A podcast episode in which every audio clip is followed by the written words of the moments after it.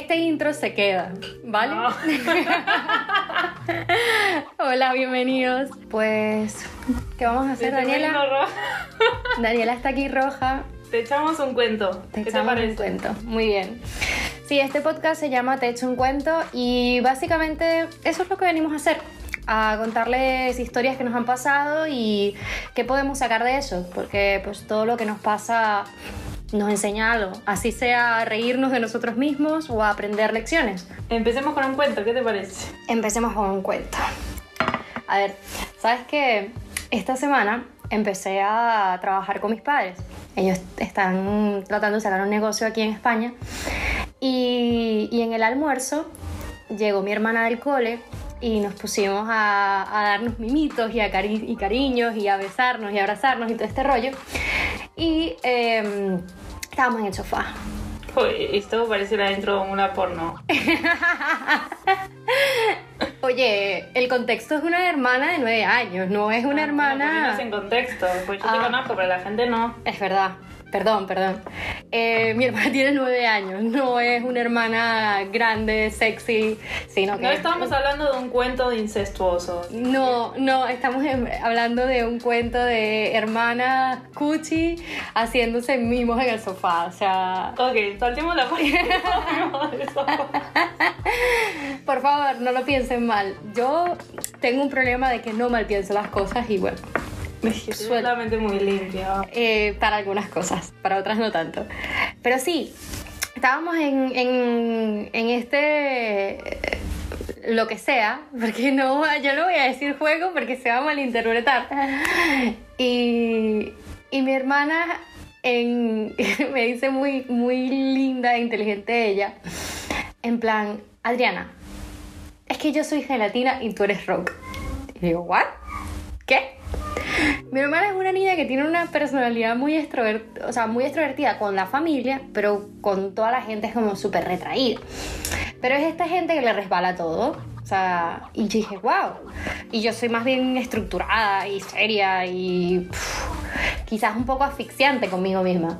Entonces dije, oye, quizás esa analogía que a sus nueve años me presenta de tú eres gelatina y yo soy, y tú, yo soy rock, o sea, que yo soy roca y ella es gelatina, eh, tiene sentido, ¿no? ¿Tú que me conoces qué? Bueno, teniendo en cuenta que en un juego de dibujo usas una regla para hacer líneas. Sí, sos muy estructurada. Yo creo que tenés que aprender un poco de ella y ella un poco de vos. Vas a ser un poco más flexible, Y, ella un poco más estructurada. un poco más un poco menos gelatina. Exacto.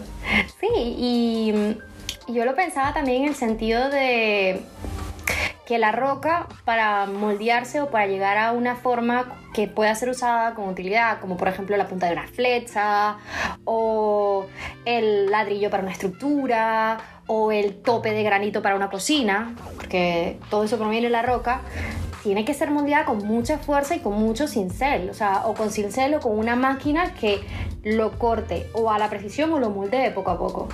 Porque si le das mucha fuerza, la roca se parte por la mitad y nunca va a volver a su estado original. Ni que hagas lo que hagas. Claro, bueno, también viéndolo y conociéndote un poco con el tema del cambio, ¿no? También. Los cambios, uh, es mejor ser gelatina que los cambios. A mí me gustaba mucho, es- ¿cómo es que se llama el del karate que se murió? Eh, Bruce Lee. Ese, sí. En una entrevista dice que hay que ser como el agua. Ok. Que el agua, cuando la metes en una botella, toma la forma de botella. Cuando lo metes en una taza, toma la forma de una taza. Entonces hay que ser como el agua. O sea, que te adaptas a los lugares donde estás. Oye, tú sabes que la, gente piensa que cuando estás en una casa, tienes una casa y se te incendia es lo peor que te puede pasar. Pero resulta que el poder destructivo del agua es peor que el del fuego, porque el fuego solo aniquila todo. El agua simplemente devasta y te jode todo. Es que no hay, o sea, no tiene sentido. Lo, porque el agua, el fuego al menos te deja los cimientos. El agua, ajá, está la estructura, pero no te deja absolutamente nada de lo de adentro. Y tú dices, no, bueno, algo se puede recuperar. No, No, no, no, no, se lo lleva, se lo lleva. Y no es como que dices, bueno, las, las cenizas, ya ahí estaba lo que queda. No, no, no, tú puedes ver la cosa y ya no la puedes usar. Es como, estoy ahí, lo tienes ahí, pero no me puedes usar. No es como más cruel que puedas ver tu sofá El agua. y digas, coño la madre, mi sofá eh, no lo puedo recuperar. Porque la puta agua se lo llevó. O porque la puta agua me lo... Bueno, con el fuego no te queda ni sofá. Ni sofá. Pero bueno, tú lloras y dices, ay, en esta ceniza. Pero con el agua es más cruel porque sigues teniendo la mierda ahí. Es como cuando tu mejor amiga te como que quita el novio. Como que te está mostrando, ¿no? O sea, sí, como que, jaja, mira, esto es lo que te quité. Claro. Dices, no, porque qué terrible. Es como cuando estás en, estás Bueno, en pero la yo no creo que Bruce Lee lo diga desde ese lado, ¿no? No. Para refregárselo en la cara a tu enemigo. yo creo que lo dice más en, en plan, ¿Quién hay que aprender a adaptarse, ¿Quién ser flexible, moldearse. Quizás Bruce Lee era un ser vengativo. Bueno, puede ser.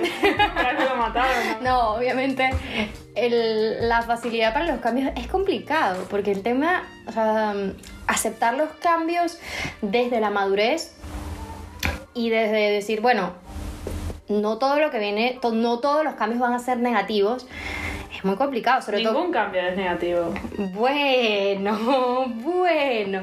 O sea, volviendo a la destrucción, hace falta, para crear algo nuevo, hace falta que haya en algún punto alguna destrucción.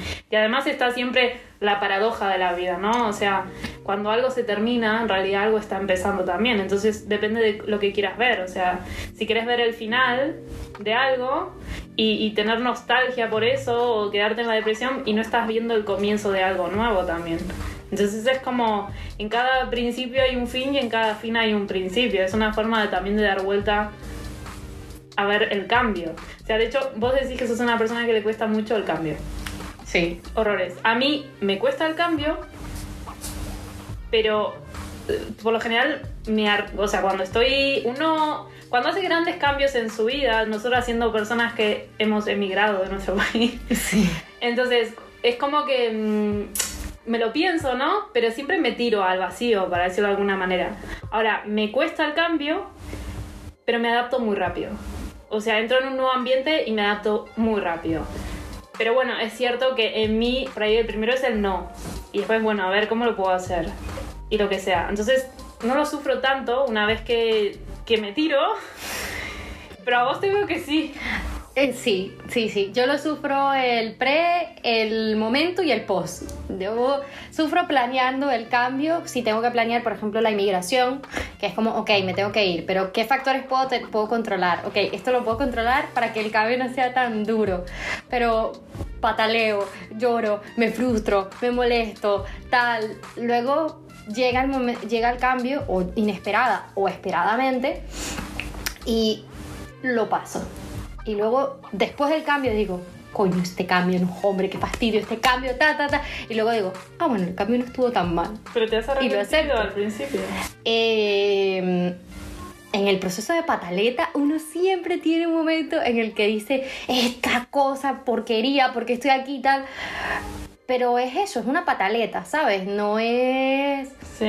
Es un momento, es como una coyuntura, es como un niño que le dices no, no te puedo dar el chocolate. Obviamente va a llorar, va a patalear, va a sufrir, Vamos entre a comillas. duelo, ¿no? la negación, el enojo, hasta que llegas a la aceptación. Y Sí. dices, bueno, ya estoy acá. Me porto bien y ya está. Y capaz luego cuando llegue a casa me dejan ver las caricaturas o lo que sea. Pero sí, es ese, es ese proceso en el que tú dices, ok, no quiero esto, no quiero esto, porque no es algo que yo quiera, pero me toca. Me toca afrontarlo y no me voy a dejar tampoco, ay, sí, eh, capa caída. O sea, yo voy a tratar de sobrepasar esto. Si es algo, si es un obstáculo, pues pasarlo. Si este cambio lo que va a hacer es darle un nuevo rumbo a mi vida, pues emprender ese rumbo, porque para atrás ni para coger impulso. O sea, Para atrás nunca. Nunca para atrás. siempre para adelante.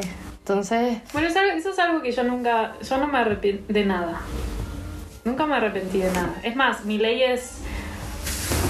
Prefiero Nunca. hacerlo y que me vaya mal o que no me salga como quiero, que de hecho me ha pasado muchas veces, a quedarme un día pensando en qué hubiera sido si.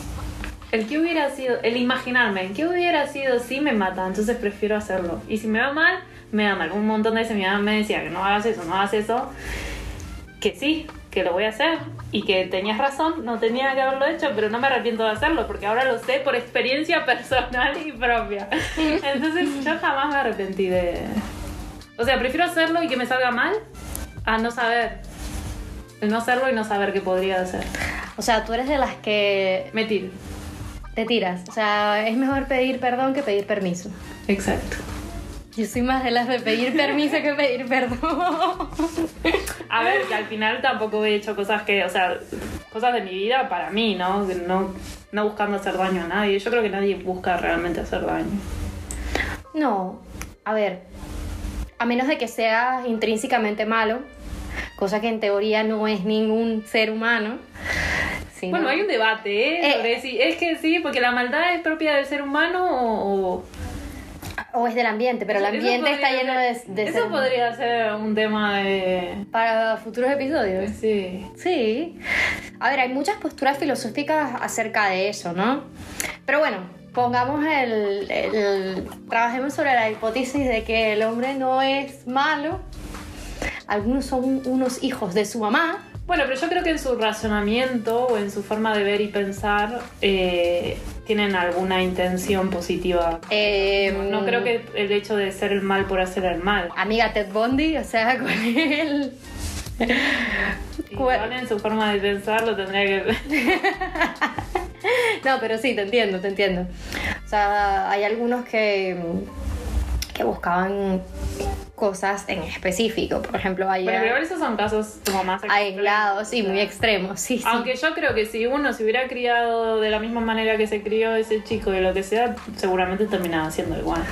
Sí, eso es un, eso es un tema interesante porque el, el entorno en el que crecemos, no voy a decir que condiciona, pero sí que te da un factor importante en el adulto en el que te vas a convertir. También Yo creo que no te determina, pero sí te condiciona. Pero también está en Pues cómo sí. vos interpretás eso.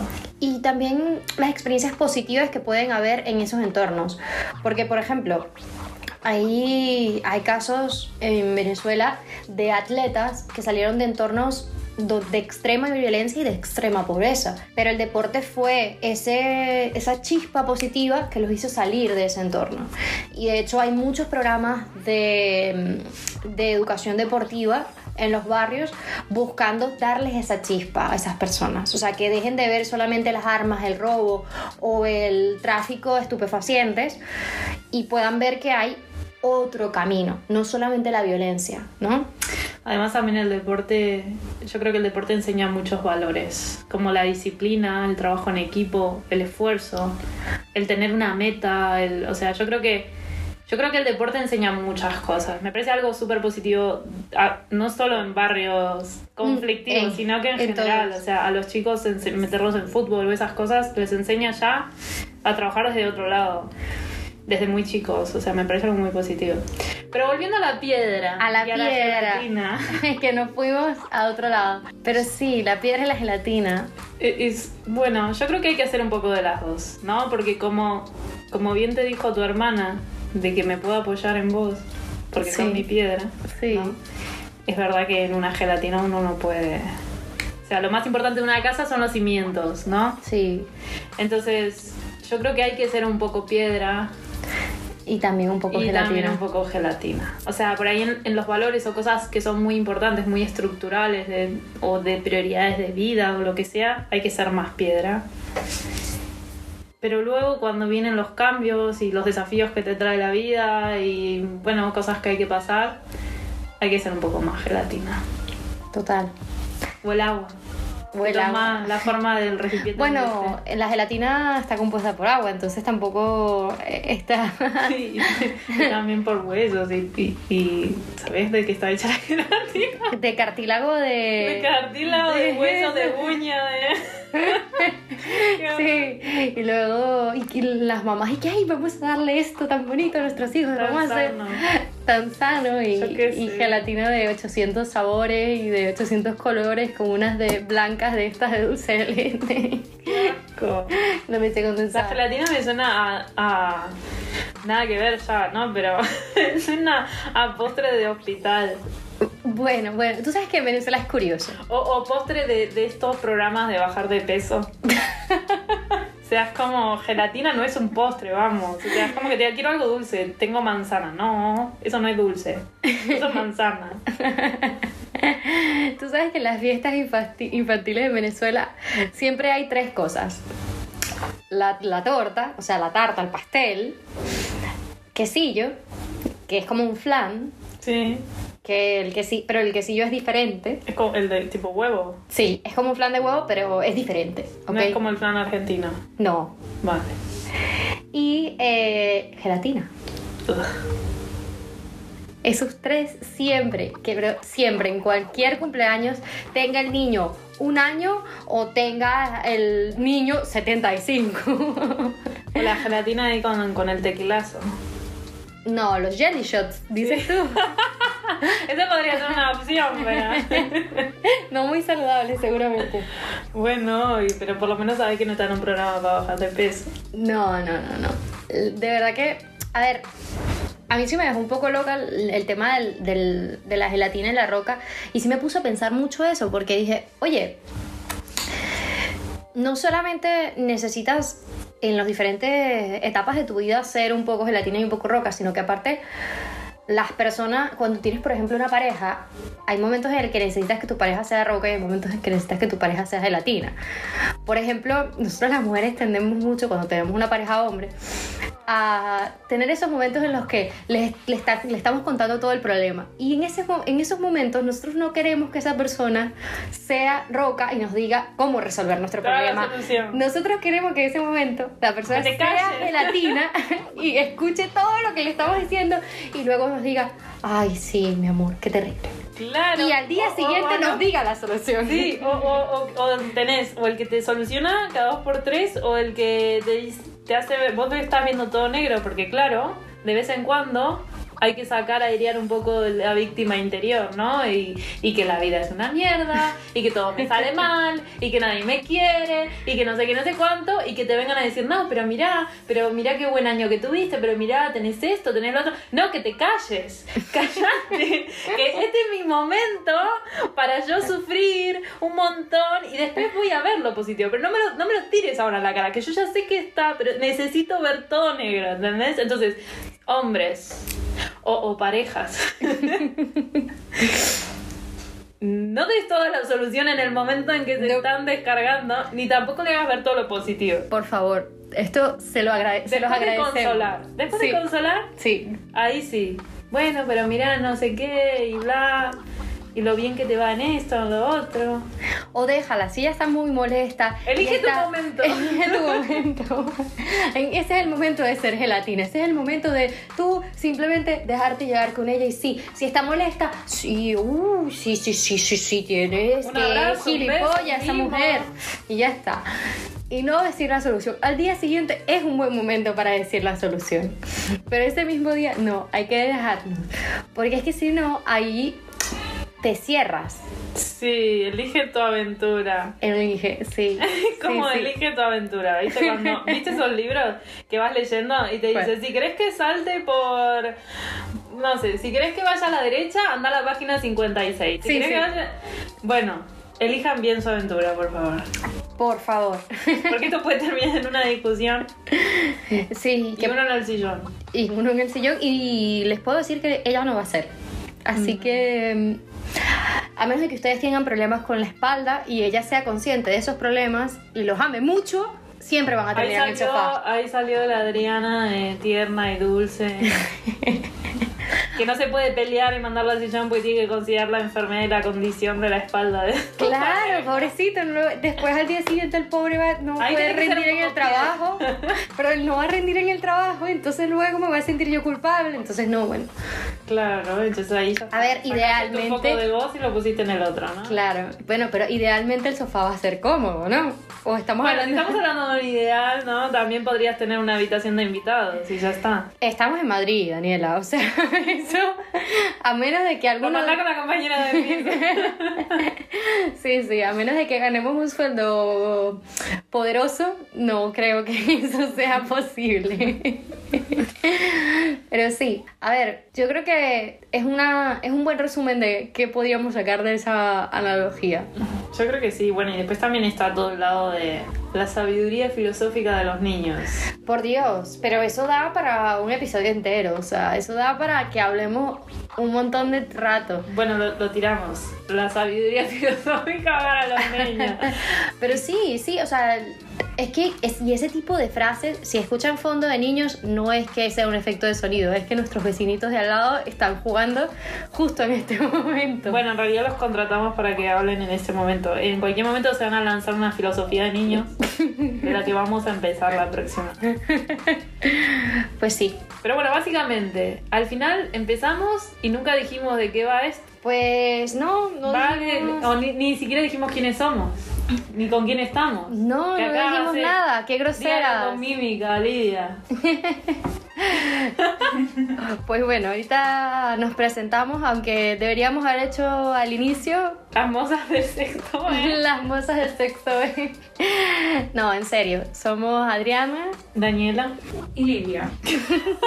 Lidia es un poco tibia. Sí, pero es una artista maravillosa y que nos está ayudando y en algún momento se acercará al micrófono y hablará un poco, pero bueno, de momento la tenemos como No la vamos a presionar. una invitada silente en el podcast.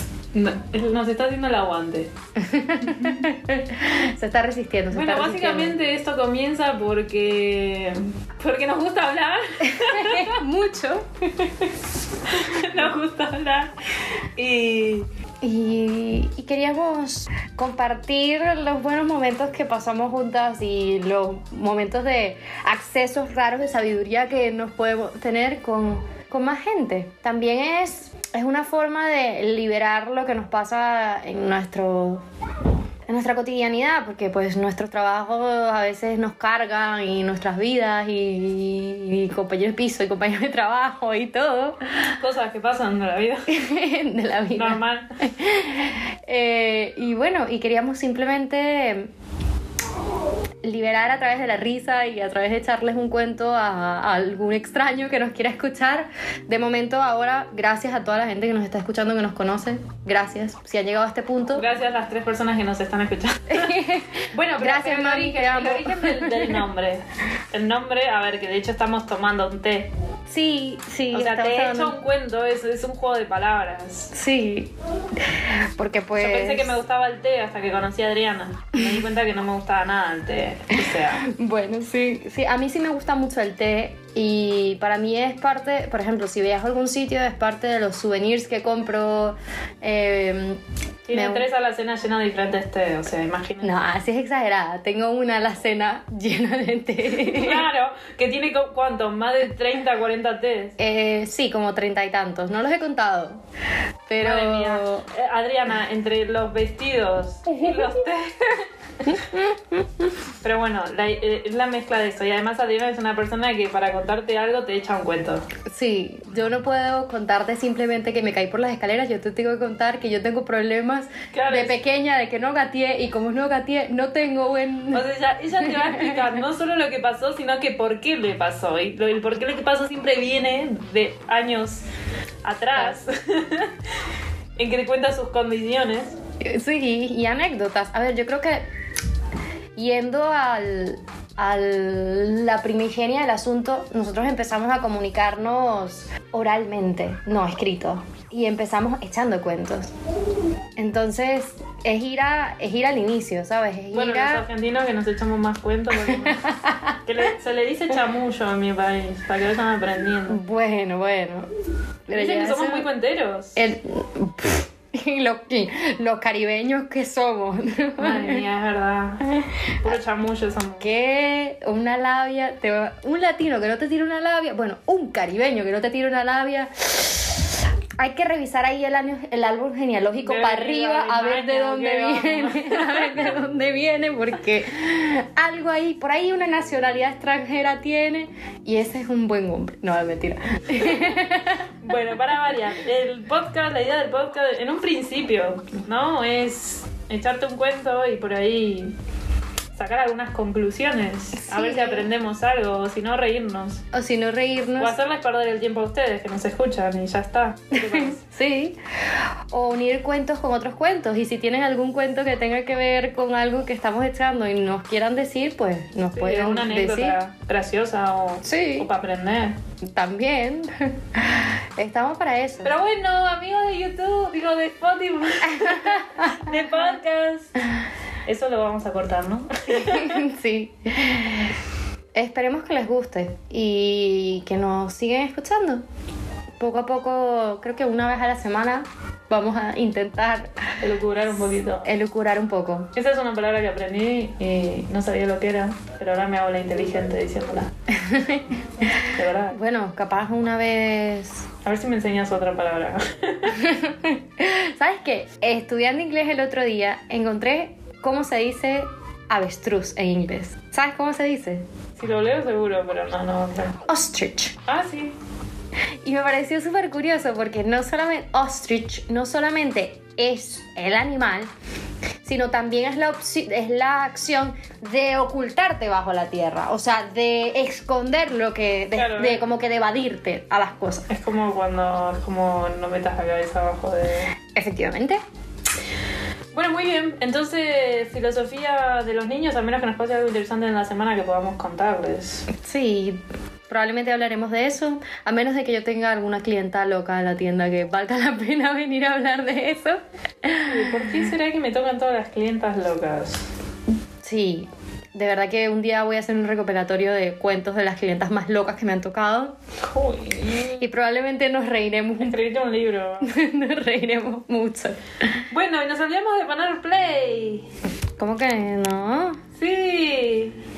Claro que le puse play. La cara de susto que pusiste. Pues sí, no. Bueno, yo creo que lo podemos dar por concluido porque no estamos diciendo nada. ¿O qué te parece? No, ya nos podemos despedir. Bueno, un besito. Adiós y gracias por escucharnos. Hasta la próxima. Gracias por perder el tiempo con nosotras.